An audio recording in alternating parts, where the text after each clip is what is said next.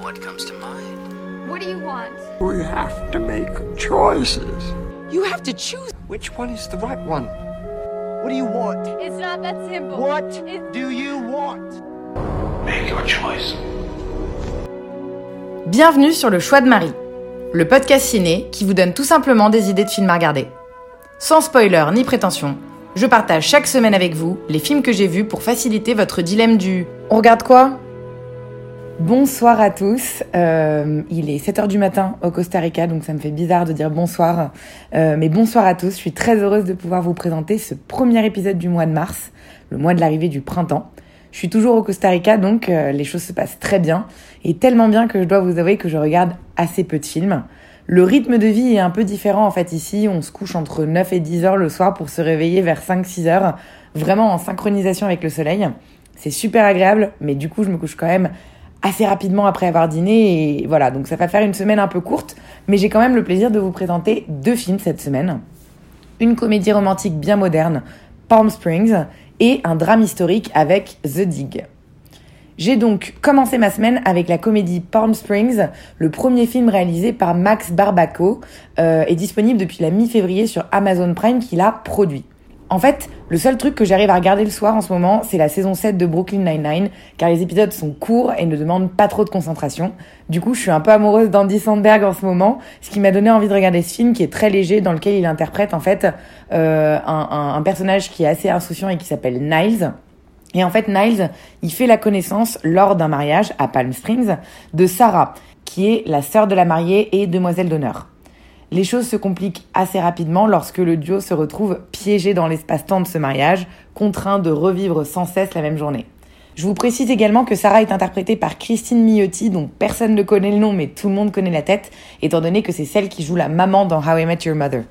Et donc, ce film est une sorte de Groundhog Day, euh, donc un jour sans fin en français, euh, en version 2021, donc plus moderne, et effectivement, il est suffisamment différent pour éviter cette impression de vue et de revue. Je m'attendais pas à rire autant. Euh, pour rappel, j'aime pas trop les comédies, mais le comique de situation vise toujours juste, à la fois décalé et bien rythmé, et le duo d'acteurs est vraiment parfaitement assorti. Andy Sandberg est charmant et totalement détaché de tout fatalisme, alors qu'il est quand même dans une situation compliquée, alors que Christine Miotti nous emporte dans un rôle d'hystérique cynique, et elle a vraiment, je trouve, cette tête parfaite de femme-enfant, mignonne et sexy à la fois, qui la rend vraiment très convaincante dans ce rôle. Et on note aussi le second rôle savoureux de J.K. Simons, qui était le professeur despotique de jazz dans Whiplash. C'est un acteur que j'adore. Et il joue ici, en fait, le rôle d'un des autres invités du mariage, qui apporte une sous-intrigue intéressante au film. Je regrette que son personnage soit pas plus développé parce que c'est très clairement lui qui apporte vraiment de la profondeur euh, à Palm Springs. Bref, tout ça pour dire qu'on s'attache à tous ces personnages, on les comprend, on se met à leur place, et sous couvert de répliques cinglantes et de scènes un peu débridées, Palm Springs relate surtout du pouvoir de l'introspection, de l'empathie et de la culpabilité. Donc c'est pas si euh, lé- léger et débile que ça, et c'est plutôt une romance rafraîchissante sur les sentiments et le sens de la vie, tout ce que j'aime. C'est un peu aussi une ode au laisser aller, à l'amusement, euh, et le message c'est un peu de nous dire que finalement rien n'a de conséquences. Le petit moins, euh, c'est qu'honnêtement, je trouve que le film est un peu court, il dure une heure et demie. Euh, on aurait pu aller un petit peu plus loin dans le délire et euh, apporter un peu, je pense, encore un peu plus de fond.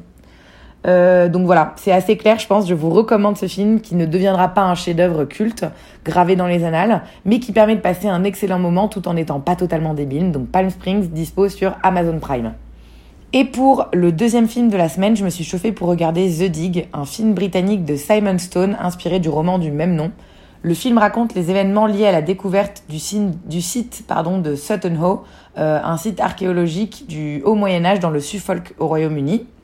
Et le film se concentre sur Edith Pretty, une riche veuve qui engage en 1939 un archéologue autodidacte, Basil Brown, pour réaliser des fouilles dans sa propriété. Ils y découvrent euh, un ancien navire funéraire saxon et son trésor qui pourrait potentiellement bouleverser l'histoire de l'humanité. La découverte est d'importance à tel point que le British Museum décide de reprendre la responsabilité du chantier. Et le temps presse en fait parce que la guerre est imminente et la guerre entraînera en fait l'arrêt de tous les chantiers de fouilles archéologiques. Niveau cast, on a un très beau duo d'acteurs en lead, Carrie Mulligan et Ralph Fiennes, ainsi que toute une flopée de très bons second rôles secondaires, Lily James notamment, qui était la Cendrillon de l'adaptation en film, et Ben Chaplin, qui est un peu abonné au second rôle, mais que vous avez peut-être déjà vu dans La Ligne Rouge, dans Nadia, ou dans une rom-com des années 90 que j'aime beaucoup, qui s'appelle Entre chiens et chats. Ils sont tous excellents, soignés dans leurs accents et très convaincants dans la sphère non verbale, notamment dans, dans tout ce qui va être gestes et regards. Mais cela dit, je vais être assez franche avec vous, ça m'emmerde un peu ce genre de film. C'est très lent, euh, contemplatif et j'ai souvent du mal à accrocher. Ça me fait un peu penser, vous savez, au film de Terence Malick, euh, avec une présence très forte de paysages dans les plans qui sont très beaux et très soignés. Mais c'est en fait cet aspect qui me dérange aussi, c'est que on lèche le cadrage, on lèche la lumière, la photo, les décors, les, les reconstitutions d'époque et, les costumes aussi. Et en fait, malheureusement, à force de se focaliser sur tous ces points, on en oublie presque l'essentiel, le rythme et l'histoire.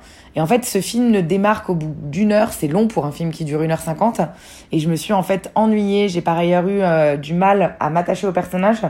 Euh, en fait, je trouve que souvent dans ces films d'époque, il y a un manque de transparence et d'authenticité qui me met mal à l'aise. Il semble qu'il y avait une bienséance à l'époque qui attendait de la pudeur de la part de tous. Ne pas trop se plaindre, encaisser, cacher la vérité ou du moins taire ce qui ne va pas. Et ça me frustre beaucoup en fait pour être tout à fait honnête. Je ne vous spoilerai en disant ça, mais vous découvrirez assez vite que tout le monde est malheureux dans ce film. Et j'ai aucun problème avec les films dramatiques où les personnages ont plein de problèmes. L'ennui, c'est lorsqu'ils se complaisent dans ce malheur et qu'ils font rien pour changer la donne. S'embourbant parfois dans des dialogues, voulant exprimer leur mal-être sans vraiment dire les choses clairement. J'ai un peu ressenti ça en fait en se regardant ce film. Une flemme de voir des gens tristes ne pas se donner les moyens d'aller mieux. Vous me direz, c'était une autre époque, l'entre-deux-guerres, où on se sentait probablement tout simplement reconnaissant d'être en vie et pas au front. Mais personnellement, ça me plombe ce genre d'histoire et j'ai du coup pas accroché avec ce film, même si j'ai trouvé que les 20 dernières minutes rehaussaient un petit peu le niveau quand même.